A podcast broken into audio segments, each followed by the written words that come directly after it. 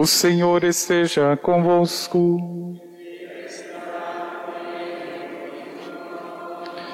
Proclamação do Evangelho de Jesus Cristo segundo Lucas. Glória a vós, Senhor. Naquele tempo, os pastores foram às pressas a Belém e encontraram Maria e José e o recém-nascido deitado na manjedoura. Tendo visto, contaram o que lhes fora dito sobre o menino. E todos os que ouviram os pastores ficaram maravilhados com aquilo que contavam. Quanto a Maria, guardava todos esses fatos e meditava sobre eles em seu coração. Os pastores voltaram, glorificando e louvando a Deus por tudo o que tinham visto e ouvido, conforme lhes tinha sido dito. Quando se completaram os oito dias para a circuncisão do menino, deram-lhe o nome de Jesus, como fora chamado pelo anjo antes de ser concebido. Palavra da salvação. Glória a vós, Senhor.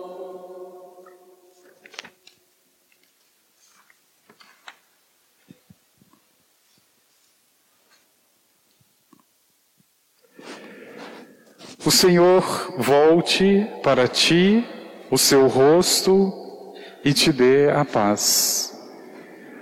Moisés, como diz o livro dos Números, leva até Abraão este grande dom que é a bênção para o povo de Israel. E nesse dia especialmente dedicado à Mãe de Deus, na verdade, o sentido desta festa tem a ver com o próprio Senhor. Quem está no centro não é Maria, é Jesus. Ela recebe, por assim dizer, a bênção que era prometida a Israel e ela tem a graça de ver cumprida em si e depois nas próximas gerações a bênção do Senhor. Hoje também nós celebramos o Dia Mundial da Paz. O Papa Francisco, como tema para este ano ou para este dia, ele fala sobre a cultura do cuidado. Ele recorda o ano de 2020 como marcado de modo especial pela pandemia, mas também pelo esforço de tantos irmãos, especialmente as equipes médicas, para o cuidado com o próximo. Mas ainda persiste o grande desafio quando nós falamos sobre a paz. Veja, o livro dos Números e todo o Antigo Testamento já nos trazia esta palavra inúmeras vezes, mas com um sentido muito diferente do que podemos falar depois de Jesus Cristo. Veja, Antigo e Novo Testamento tratam da paz muitas e muitas vezes, mas a perspectiva em que se trata é muito diferente. Se pudéssemos resumir, falar de paz no Antigo Testamento tem a ver com promessa. Falar da paz no Novo Testamento e a partir de Jesus tem a ver com a plenitude, tem a ver com cumprimento. E veja, meu irmão e minha irmã, como é uma palavra tão pequena e ao mesmo tempo tão grande no seu significado. Parece que nós já damos por convencidos que sabemos o que significa a paz. E quando nós retomamos alguns textos tirados da boca de Jesus, em um deles o Senhor vai dizer: Eu vos deixo a paz, A minha paz eu vos dou, mas eu não dou como o mundo dá.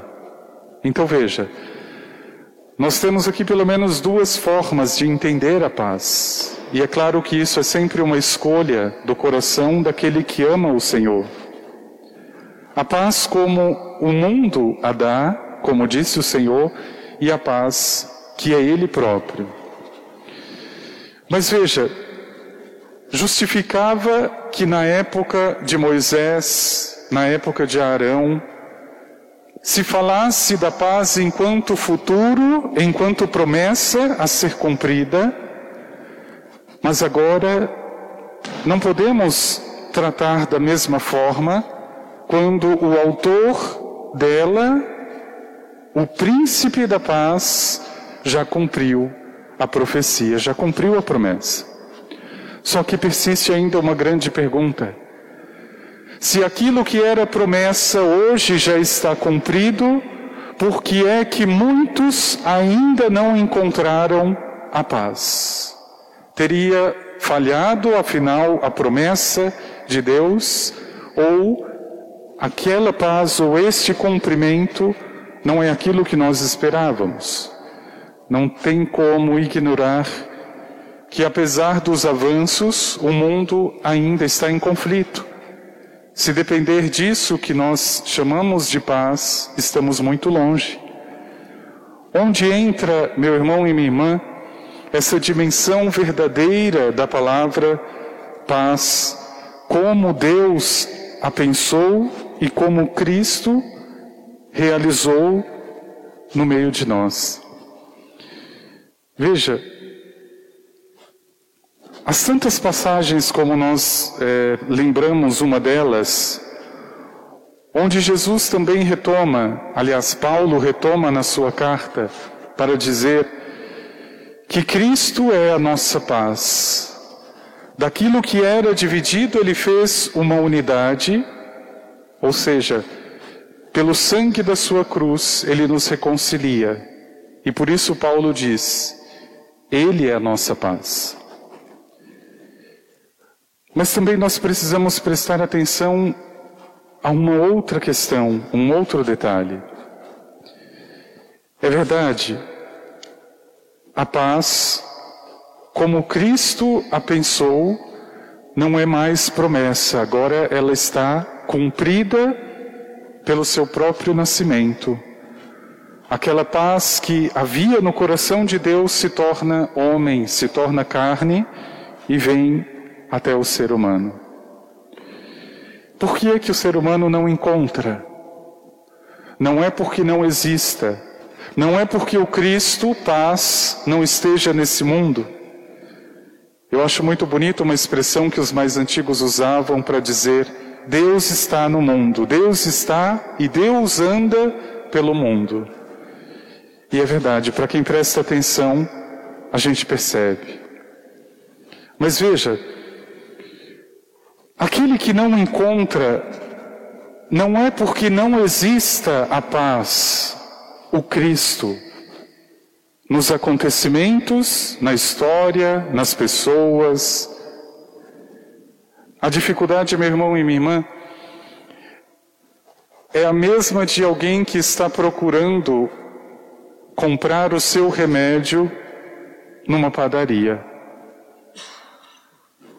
Ou vice-versa, a pessoa está indo na farmácia comprar pãozinho. Não, ela não vai achar. Porque existem coisas que são próprias de cada situação. Veja, existem virtudes, existem realidades que são próprias da alma do Espírito, ou melhor, que são propriedades divinas, o que significa dizer que não podem ser encontradas fora. Elas têm que ser encontradas e buscadas dentro. E é essa confusão que o mundo em que nós vivemos geralmente faz. O que entendemos como alegria é aquilo que buscamos fora. O que entendemos por felicidade é aquilo que buscamos fora. Alegria, felicidade, paz. São atributos divinos, são atributos do Espírito e é lá que eles deveriam ser buscados. E veja, Quanto mais para fora, quanto mais nas coisas, quanto mais nas pessoas eu busco felicidade, alegria, paz, menos eu encontro. Menos. Porque cada um só vai dar o que tem. E aquele que não tem interiormente, o que é que vai oferecer para o outro? De alegria, de felicidade ou de paz? Nada. Meu irmão e minha irmã, é esse primeiro grande equívoco, é este primeiro grande desafio que precisamos superar para entender o que significa Cristo, paz dos homens. Ou seja, é deixar de buscar fora aquilo que precisa ser encontrado aqui dentro, buscado aqui dentro. E todos os outros atributos daqueles que são próprios de quem vive para o Senhor e quem busca mais profundo e não na superfície. E é por isso que nós, ao iniciarmos este ano, precisamos ter isso com muita clareza. Mas um segundo aspecto também é fundamental. Quando nós falamos de paz, geralmente também nós cometemos outro grande equívoco. O primeiro foi esse, de tentar buscar a paz fora ou nas coisas. Mas o segundo equívoco também tem a ver com essa interpretação que às vezes nós fazemos de que paz significa ausência de conflito. E veja, é verdade, o Senhor fala inúmeras vezes que ele veio ou que ele é a paz. Quando ele aparece ressuscitado e saúda os discípulos, ele vai dizer: A paz esteja com vocês. Quando ele envia os discípulos, também vai dizer: Ao entrarem numa casa, dizei: A paz esteja nesta casa.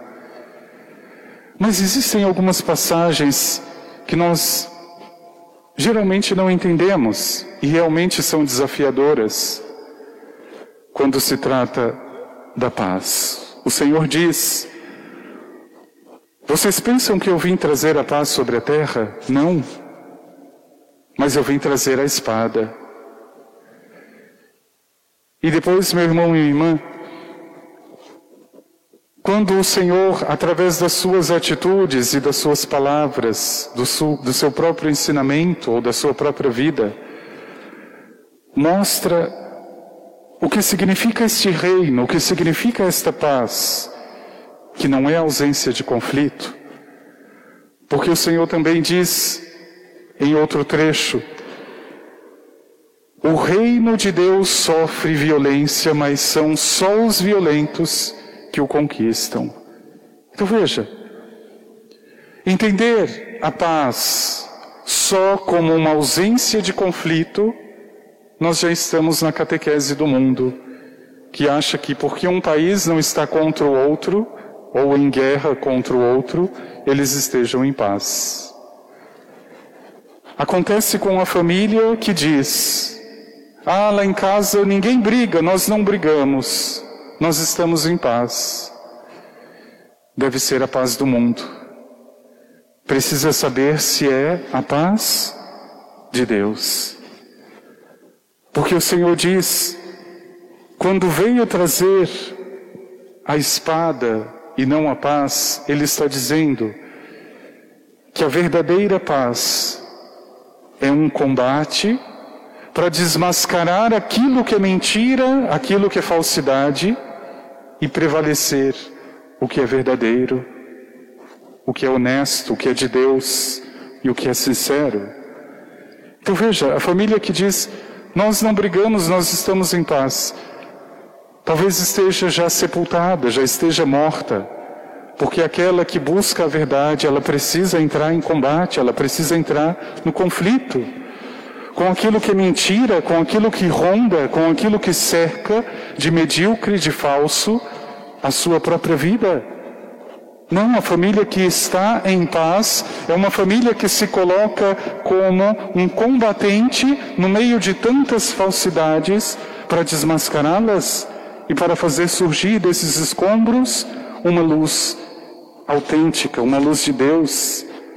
É nesse sentido, meu irmão e minha irmã, que nós precisamos compreender, primeiro, a paz como fruto da alma, do espírito e que, portanto, deve ser buscada primeiro dentro e depois a paz. Não como a ausência de conflito, ao contrário, é como um conflito para separar o trigo do joio, para deixar que o quente e o frio sejam descobertos, para que a família não viva na mornidão da vida, achando que as coisas já estão em paz, e quando na verdade ela, ser, ela está sendo vomitada, porque o Senhor acolhe os quentes ou exorta os frios, mas não os mornos. E é por isso que precisa, meu irmão e minha irmã, no teu coração essa clareza que para Maria estava tão certo, como o próprio Evangelho nos lembra, mesmo sem entender muitas coisas, diz a palavra, Maria conservava, Maria guardava e meditava sobre isso no coração. Eu penso que isso seja o verdadeiro combate que nós devemos travar. Aquilo que me supera, aquilo que eu não entendo, aquilo que me angustia, ao invés de verbalizar, ao invés de me exaltar, deveria, como Maria, entrar neste grande combate para separar o trigo do joio, guardar no coração, meditar sobre estas coisas no coração, para daí surgir um fruto verdadeiro de paz. Então veja, que tristeza quando uma família, um cristão começa a se acostumar com esta paz do mundo, que é só um verniz de ausência de conflitos, com esta paz do mundo que nada mais é do que algo exterior, que precisa fazer barulho, que precisa soltar fogos. E veja, como a paz que vem do Cristo, espelhado pela atitude de Maria, aquilo que Números já nos lembrava, que o Senhor volte para ti o teu rosto. Ou seja, a paz se encontra quando encontro em alguém o rosto de Deus. É isso que se traduz em outras palavras. Mas eu só encontro este rosto divino na pessoa, no acontecimento, quando eu já procurei aqui dentro. Quando eu já estou no Senhor e por Ele busco todas as coisas. Como é triste, meu irmão e minha irmã, já desde o período do Natal, quando nós vivemos, agora também durante esse período, superar a superficialidade do mundo e das coisas, porque sem isso nós não conseguimos a paz verdadeira. Eu lembro que no dia 24 ou 25, não sei, não sei se era alguém aqui do bairro, enfim, passou uma pessoa que só pode ter problemas mentais em cima do caminhão gritando: Viva o Papai Noel! Viva o Papai Noel! Um militante do Papai Noel, quando na verdade a mentira que nós já aceitamos, a mentira que nós já acreditamos, a mentira que já brilha tanto em tantas das nossas casas, grita por aí afora.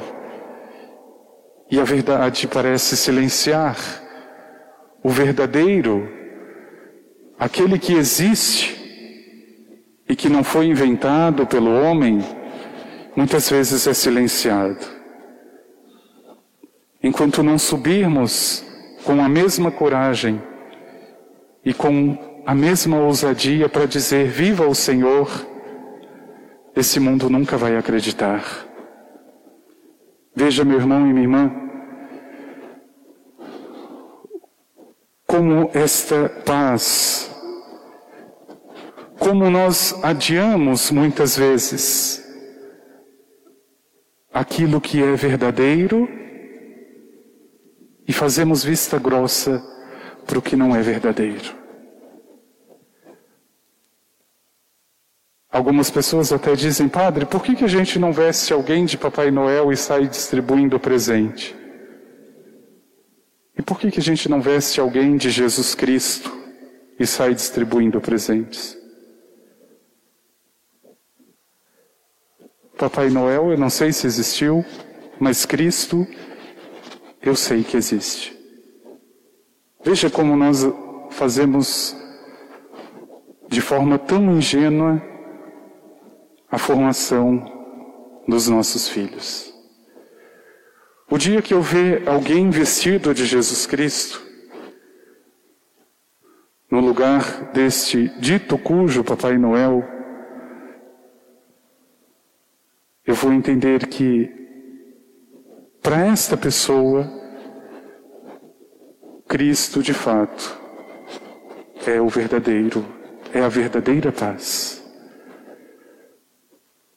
Pede, meu irmão e minha irmã, que no teu coração este ano seja não de promessa, porque ela já está cumprida, a paz já existe, mas que seja o ano para reencontrar aquilo que já foi dado, para que não sejam os Papai Noéis, para que não sejam os homens, para que não sejam as coisas, mas o Senhor, o motivo da alegria, o motivo da felicidade, o motivo da paz.